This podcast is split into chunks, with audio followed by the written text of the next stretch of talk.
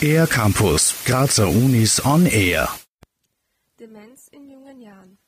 Die frontotemporale Demenz ist die zweithäufigste Demenzform von unter 65-Jährigen.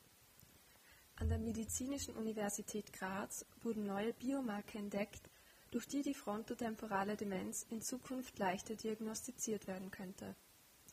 Tobias Madl ist Professor für integrative Strukturbiologie und Metabolomik am Gottfried Schatz Forschungszentrum der Medizinischen Universität Graz. Er erklärt, wodurch sich die frontotemporale Demenz von anderen Demenzerkrankungen unterscheidet. Ja, in der frontotemporalen Demenz äh, kommt es zum Absterben von Neuronen im vorderen Hirnbereich. Dieses Absterben der Neuronen führt dazu, dass die äh, Patientinnen ähm, zum Beispiel Störungen zeigen, die ähnlich wie psychiatrische Störungen sind, Angstzustände, Depressionen. Im Weiteren kommt es auch dann ähm, zu Bewegungsstörungen, Essstörungen und äh, innerhalb von so im Schnitt äh, ca. acht Jahren zum, zum Versterben der Patientinnen. Die frontotemporale Demenz zeigt sich je nach Patient sehr unterschiedlich und ist aktuell noch schwer zu diagnostizieren.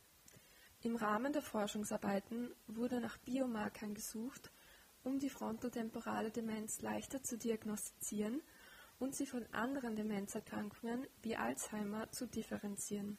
Dabei wurde eine Methode angewandt, die in Österreich einzigartig ist. Tobias Madl.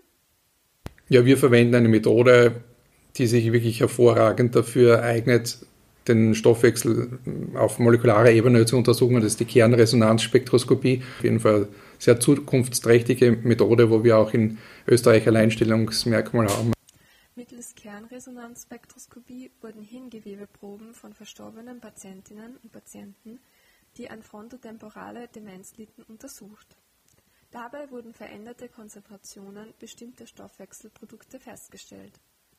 Tobias Madl erklärt, wie diese Biomarker die Diagnose der frontotemporalen Demenz in Zukunft verändern könnten.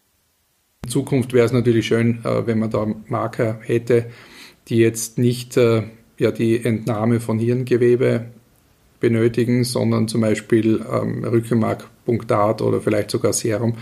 Das werden auf jeden Fall auch die nächsten Schritte sein. Also wir werden als nächstes dann auch ähm, Liquor, also Rückenmarkspunktat und Serumbrom von Patientinnen mit frontotemporaler Demenz untersuchen mit dem Ziel, die Biomarker, die wir jetzt schon im Gewebe gefunden haben, vielleicht dann auch in, in den Bioflüssigkeiten, die dann weniger invasiv und leichter verfügbar sind, nachzuweisen. Auch bei der Entdeckung neuer Therapieansätze der frontotemporalen Demenz könnten die Forschungsergebnisse hilfreich sein. Tobias Madl. Ja, generell kann man sagen, dass die Therapie im Moment ähm, sehr eingeschränkt ist. Also da gibt es eigentlich keine effizienten Therapien für frontotemporale Demenz. Wir haben gesehen, dass in den Patientinnen mit frontotemporaler Demenz der Stoffwechsel gestört ist. Diese Erkenntnisse können schon dabei helfen, neue Targets zu entdecken, vor allem vielleicht auch Stoffwechselwege, die sich dann als ähm, therapeutische Ziele eignen würden. Für den R-Campus der Grazer Universitäten Iris Eichtinger. Mehr über die Grazer Universitäten auf ercampus-graz.at